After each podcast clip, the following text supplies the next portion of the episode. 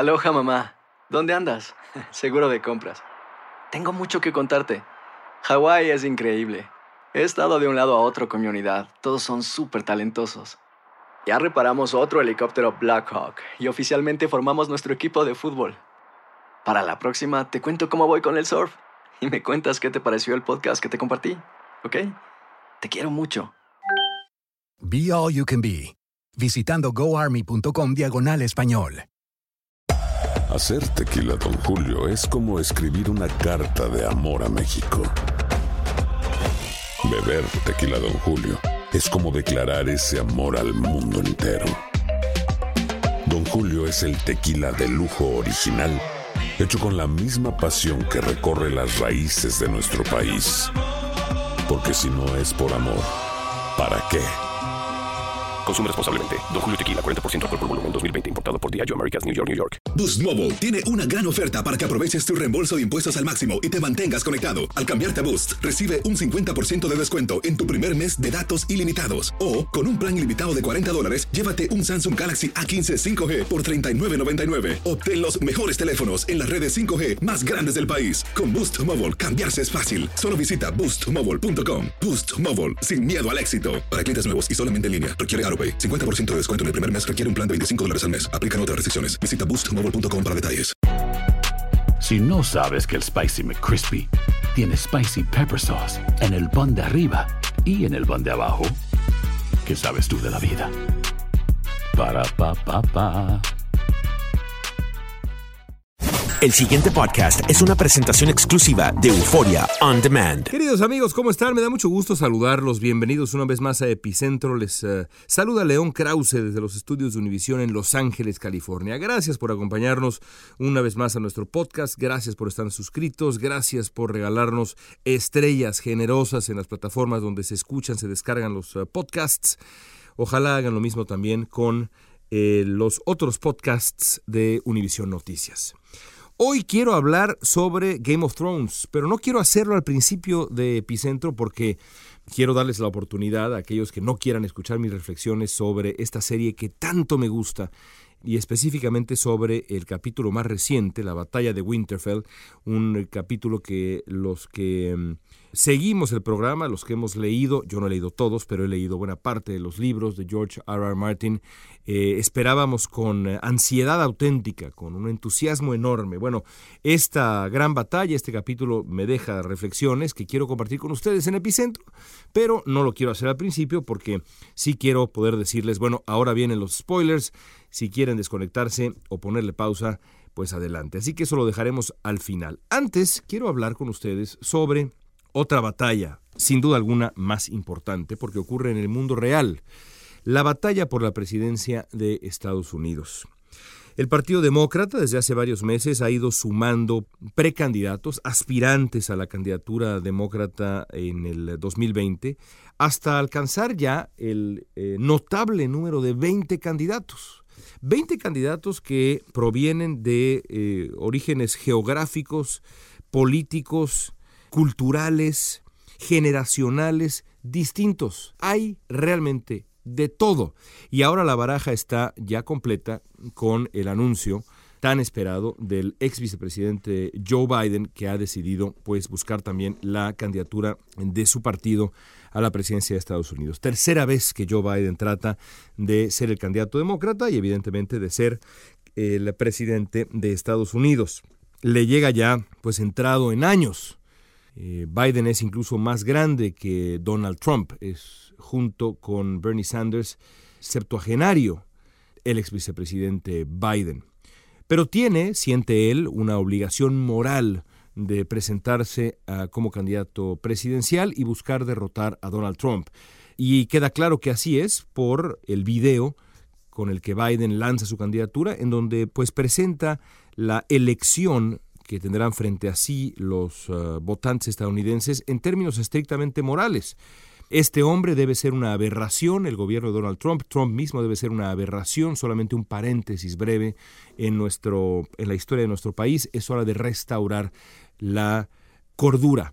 Eh, estoy parafraseándolo, pero ese es básicamente el mensaje que puso en la mesa, sobre la mesa, el ex vicepresidente Biden. Como Joe Biden, hay pues una, insisto, larga, larga lista de candidatos.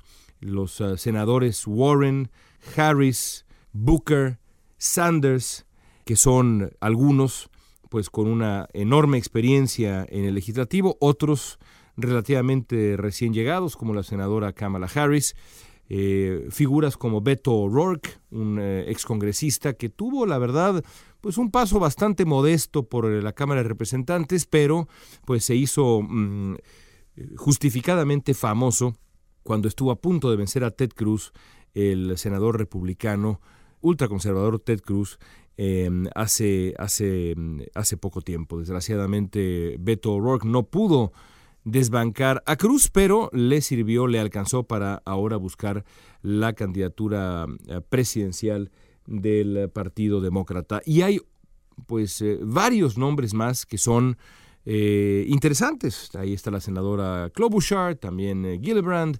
En fin, hay de verdad de dónde escoger. Es una baraja privilegiada que incluso pudo haber crecido aún más. Se quedaron en el camino algunos políticos que pudieron haber sido formidables. Pienso, por ejemplo, en el alcalde de Los Ángeles, Eric Garcetti, que decidió no presentarse como candidato y ahora pues eh, se ha dedicado a concluir su periodo como eh, alcalde de Los Ángeles, que le quedan varios años, y luego seguramente pues buscará, seguramente buscará el Senado y eh, lo que venga después ya es ganancia. Pero esa es otra historia. El caso es que ahí está ya la baraja completa. De estos 20 candidatos, un buen número, más que un puñado, tienen cierta viabilidad. Pero hoy por hoy las encuestas las encabezan tres personas. Joe Biden, en primer lugar, que incluso Biden tiene en las encuestas en este momento, a un año y medio de la elección, una ventaja clara sobre, sobre Donald Trump, eh, varios puntos de ventaja sobre el presidente de Estados Unidos en una parejera, así lo demuestran eh, varios, eh, varios sondeos, y tiene también una ventaja sobre Bernie Sanders. Incluso, aquí estoy revisándolos justamente mientras hablamos, en Texas, y esto es notable, en Texas, que es el estado conservador por excelencia, en este momento Biden tiene un punto de ventaja, un punto de ventaja sobre Trump.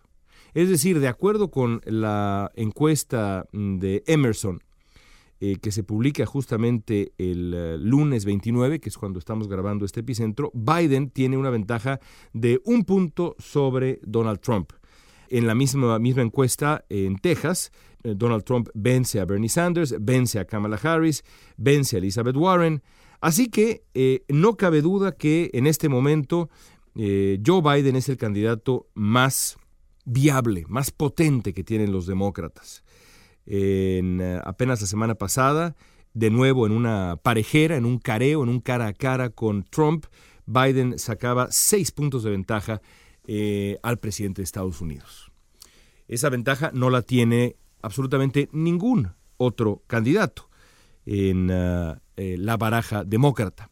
Por eso Biden es, desde mi punto de vista, el candidato más viable. Ya veremos qué pasa con el ex vicepresidente, que es además pues tiene un alto grado de conocimiento. Inmediatamente después está, por supuesto, ah, Bernie Sanders, el ah, senador Sanders, que estuvo a punto de ganar la eh, nominación del partido, la candidatura del partido, si no a punto de ganar, quizá exagero, peleó la candidatura del partido con Hillary Clinton hace cuatro años, tres años y fracción. Hoy ocupa el segundo sitio, por debajo de Biden. Y debajo de Biden y Sanders hay un gran contingente. El nombre más interesante en ese contingente, y hay varios, interesante por inesperado y también porque este hombre encarna desde mi punto de vista, gane o pierda, me parece improbable que gane, pero gane o pierda, el futuro del movimiento progresista estadounidense es el nombre de Pete Buttigieg, este ah, joven alcalde de eh, South Bend, Indiana.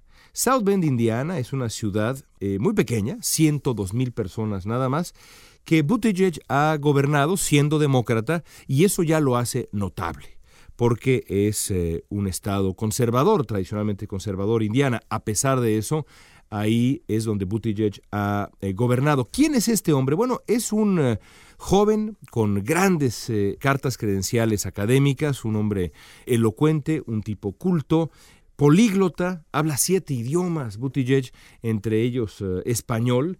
Cuando periodistas franceses se le acercaron hace poco para pedirle su reacción al incendio en Notre Dame, inmediatamente, sin dudarlo un segundo, Buttigieg comenzó a compartir una reflexión en, francés fluido, tampoco eh, sofisticadísimo, pero suficientemente fluido y elegante como para ser eh, completamente convincente. Hay una anécdota simpática que también, pues, eh, digamos, ilustra a qué grado este es un tipo singular. uno de sus autores favoritos, uno de sus autores predilectos es noruego, y cuando pudo encontrar nada más un libro traducido del noruego al inglés, de este autor que le gustaba mucho a Buttigieg, pues eh, se le hizo fácil aprender noruego para poder leer a su autor, unos autores eh, favoritos en su idioma original. Aprender noruego eh, no es lo mismo que aprender francés. Aprender noruego es una cosa de verdad compleja. Bueno, pues lo hizo Buttigieg para poder leer a uno de sus autores favoritos. Además, es veterano de guerra, cosa que en la campaña como en cualquier otra campaña, pero en la campaña del 2020, si es que él fuera el candidato presidencial o vicepresidencial, sería pues un activo, como lo es siempre en Estados Unidos. No conforme con eso, Buttigieg es también gay. Sería el primer candidato abiertamente homosexual, abiertamente gay en la historia estadounidense. Y ni hablar del primer presidente abiertamente gay. Así que es una figura particularmente interesante. Era desconocido hasta hace poco tiempo este alcalde de una pequeña ciudad, si se pensaba en alcaldes que pudieran contender por la eh, candidatura demócrata, se hablaba de los alcaldes de las grandes ciudades, insisto, de Eric Garcetti en Los Ángeles, de Bill de Blasio en eh, Nueva York, dos grandes figuras del Partido Demócrata de, dos generaciones distintas, pero aún así figuras interesantes. Este hombre Buttigieg sale de la nada y pase lo que pase, gane o pierda, es evidente que este hombre y lo que representa es el futuro del eh, movimiento progresista. Es el futuro del movimiento progresista porque encarna una de las visiones de país que hoy por hoy están en la mesa. Una visión incluyente, una visión más razonada, abierta al mundo en el mejor sentido, que no deja de lado la cultura ni la ciencia. Francamente, una concepción liberal de lo que debería ser Estados Unidos. Del otro lado, hay un hombre que encarna la incultura, la frivolidad, el prejuicio, la falta de curiosidad, que es Donald Trump. El Partido Republicano no es exactamente así, pero se ha hecho así. Ese es el gran drama moderno del Partido Republicano. El movimiento conservador ha encontrado en Donald Trump, que es todo lo que acabo de describir, a su gran salvador, porque es un hombre que ha decidido poner en práctica prácticamente todas, válgase la redundancia, de las políticas conservadoras e, y ultra, ultra conservadoras incluso en la vida pública estadounidense. Esas son las dos visiones que se van a enfrentar en el 2020. Por eso es que de pronto uno piensa que pues un hombre como Buttigieg eh, sería al menos fascinante verlo enfrentado con su opuesto absoluto, porque no me puedo imaginar a dos personas más diferentes que Pete Buttigieg y Donald Trump. Desde la edad, Trump es eh, casi 40 años eh, mayor que Buttigieg, 35, 40 años mayor que el joven alcalde de South Bend, Indiana, y por supuesto todo lo demás que ya recorrimos. Buttigieg es un hombre de una notable cultura, preparación académica, en fin, y el otro señor pues era muy bueno para salir en televisión, siendo anfitrión de un programa de realidad. Yo espero que la visión que encarna Buttigieg se imponga en las elecciones de Estados Unidos del año que viene, porque lo que está en juego es enorme. Cuatro años más de Donald Trump serían gravísimos. Y serían gravísimos en muchos terrenos, entre ellos, por supuesto, la política abiertamente nativista que Donald Trump ha perseguido desde el lanzamiento mismo de su campaña presidencial por allá del 2015. Pero no solamente eso, hay muchas otras cosas que Donald Trump ha puesto en práctica que además están desconectadas de lo que realmente es Estados Unidos. Pienso, por ejemplo, vuelvo a la migración. A pesar de Donald Trump, a pesar de su discurso, a pesar de las medidas punitivas que ha puesto en práctica Trump, encuesta tras encuesta demuestra que la mayoría de los estadounidenses valoran la presencia de inmigrantes en Estados Unidos y no solamente, no solamente eso, están dispuestos a darle la bienvenida a los migrantes. Es todavía un país que considera profundamente valiosa la presencia, la llegada, el aporte de la comunidad inmigrante. Ya veremos a quién escogen los demócratas. Lo que sí me queda claro es que si realmente logran mantenerse unidos y el partido no se fractura, incluso ya hay, por cierto, un compromiso de indivisibilidad que se llama, que eh, algunos candidatos ya han firmado y que los compromete a apoyar al candidato ganador sin importar nada más pase lo que pase, el candidato ganador es Biden o Sanders. Oye, yo quedé muy molesto, muy enojado. Para nada, maestro o maestra, usted se comprometió a cerrar filas detrás de este candidato. Si así ocurre, o candidata, si así ocurre, el Partido Demócrata tendrá una banda de hermanos y hermanas extraordinaria para poder enfrentar a Donald Trump. Lo primero que me vino a la mente, yo sé que es un poco absurdo y ridículo, es el universo Marvel. Así se parece de verdad ese tipo de banda con eh, atractivos, activos que cada uno de estos, de estos señores y señoras traerían a la mesa para apoyar al candidato potencial. Así que bueno, veremos qué ocurre. Ahora vamos a dar paso a una reflexión breve sobre Game of Thrones. Amigos, si quieren eh, dejar hasta, hasta aquí dejar el epicentro, gracias, un abrazo cariñoso y nos escuchamos la próxima semana. Ahora va Game of Thrones. Para mí, Game of Thrones es una de las grandes series de televisión de la historia y soy un fanático de las, de las mismas. Aquí alguna vez hablamos de The Americans y por qué me parecía una serie extraordinaria y hemos hablado de muchas otras. Game of Thrones, no solamente por el calibre de espectáculo que representa y presenta, sino también por la sabiduría implacable, por la crueldad y la dureza implacables con las que George R. R. Martin, el autor de los libros en los que están basados, cada vez menos, pero están basados los eh, episodios del programa, y también los creadores de Game of Thrones en su versión televisiva, se han acercado a la condición humana. Parte de lo que me, me resulta extraordinario de Game of Thrones es que es una serie capaz de ver el eh, hambre de poder en toda su extensión, en toda su dureza, en toda su crueldad, en toda su putrefacción. ¿A qué grado los seres humanos en la esfera del poder están dispuestos a cualquier cosa con tal de permanecer ahí, en el trono?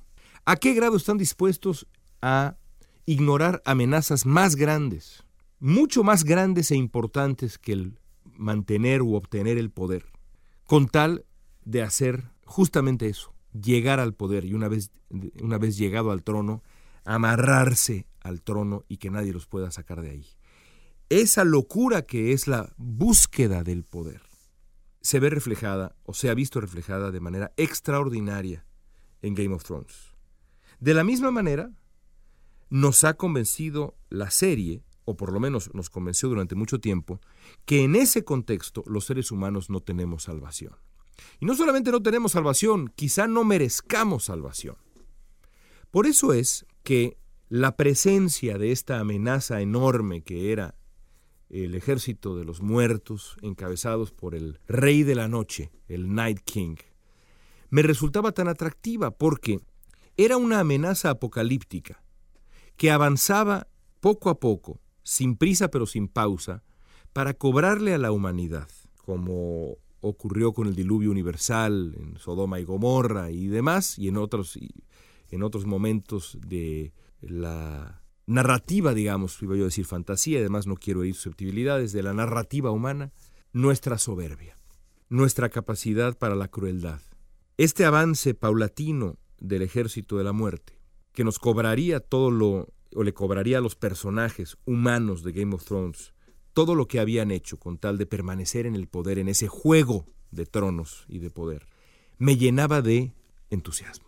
Porque pensé que la serie se dirigiría a ese tipo de acto brutal de rendición de cuentas. Una enseñanza durísima para la humanidad que tiene que abrir los ojos y darse cuenta que, en el fondo, la búsqueda del poder importa muy, pero muy poco cuando hay una amenaza mayor. Por supuesto, eh, eh, ustedes seguramente si son, si son aficionados a, Game of Thrones saben que hay una teoría que mm, pues eh, decía que parte de la inspiración de la serie de televisión y de lo que ha pasado con la serie de televisión tenía que ver con nuestra relación en el mundo real con el calentamiento global y la manera como no estamos dispuestos a darnos cuenta que hay ahí una amenaza brutal que la humanidad no quiere, no quiere asumir porque estamos pensando en otras cosas porque no lo vemos claro, porque está lejos eh, de nosotros todavía, porque no están claros, claras todavía las consecuencias prácticas de esa, ah, de esa crisis. Es decir, parecido a lo que los eh, humanos en Game of Thrones sentían con el Rey de la Noche, el Night King, su ejército y demás. Eso cambia cuando, pues en ese, en ese momento notable en la serie, prácticamente todos los personajes le llevan a Cersei a uno de los muertos y ella lo ve y se da cuenta que, caray, esa amenaza es real.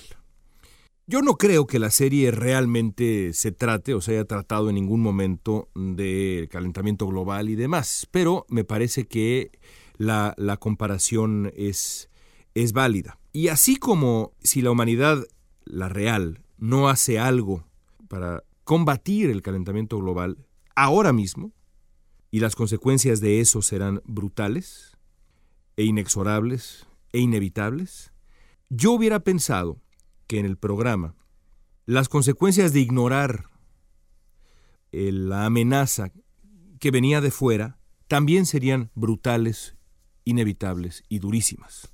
Por eso es que en el capítulo más reciente, la batalla de Winterfell, yo tenía la esperanza de que las consecuencias fueran exactamente las que acabo de describir. Es decir, que la presencia ya física de la amenaza en el mundo de los hombres, de manera absolutamente clara, tajante, cruel, diera como resultado la muerte de un buen número de nuestros, entre comillas, héroes, muchos de los cuales decidieron ignorar la amenaza para concentrarse en la persecución del poder. Y lo que ocurrió fue exactamente lo contrario. Los creadores del programa decidieron que esa amenaza apocalíptica, que en esa comparación, en ese contraste sería, digamos, la amenaza del calentamiento global, pues no era tan apocalíptica. Sí, impresionante, aterradora, etcétera, pero era derrotable. Superable además con un acto de magia, inmediato. Y las consecuencias de esa amenaza antes de que se le eliminara con ese acto de magia fueron bastante menores. No murió ninguno de los personajes más importantes de ese universo humano que es Westeros, que es Game of Thrones. Es decir, lo que nos habían vendido como una amenaza brutal, sobrehumana, incapaz, imposible de, de, detenerse o de ser detenida, resultó ser lo contrario. Y yo por eso me manifiesto decepcionado. Fue un espectáculo ¿Inigualable la batalla? Sí. ¿Fue un espectáculo cinematográfico inigualable? Sí. Pero narrativamente e incluso moralmente, creo que es una oportunidad perdida. Por lo menos para demostrar que el descuido, la soberbia, el descuido frente a una amenaza que tarde o temprano va a llegar, una amenaza que puede borrar todo lo que somos. La soberbia, la obsesión con el poder tienen consecuencias el programa decidió que no tuvieran consecuencias, ninguna de las cosas que acabo de mencionar. Y eso es una oportunidad perdida desde el punto de vista narrativo e, insisto, desde el punto de vista moral. Veremos qué deciden, qué han decidido hacer los señores Benioff y Weiss, que llevan el control del, programa en siguientes, los siguientes tres episodios, pero por lo pronto, este gran aficionado al mundo de Game of Thrones en televisión y en libros, se dice, se declara desilusionado. Debieron ganar los malos, porque en la vida real, cuando los malos son de ese calibre, generalmente ganan. Hasta aquí este epicentro, amigos. Gracias por escucharnos. Lo haremos de nuevo la próxima semana. El pasado podcast fue una presentación exclusiva de Euphoria On Demand. Para escuchar otros episodios de este y otros podcasts, visítanos en euphoriaondemand.com. Boost Mobile tiene una gran oferta para que aproveches tu reembolso de impuestos al máximo y te mantengas conectado. Al cambiarte a Boost, recibe un 50% de descuento en tu primer mes de datos ilimitados. O, con un plan ilimitado de 40 dólares, llévate un Samsung Galaxy A15 5G por $39.99. Obtén los mejores teléfonos en las redes 5G más grandes del país. Con Boost Mobile, cambiarse es fácil. Solo visita boostmobile.com. Boost Mobile, sin miedo al éxito. Para clientes nuevos y solamente en línea, requiere AroPay. 50% de descuento en el primer mes requiere un plan de 25 dólares al mes. Aplican otras restricciones. Visita boostmobile.com para detalles. Aloha mamá, ¿dónde andas?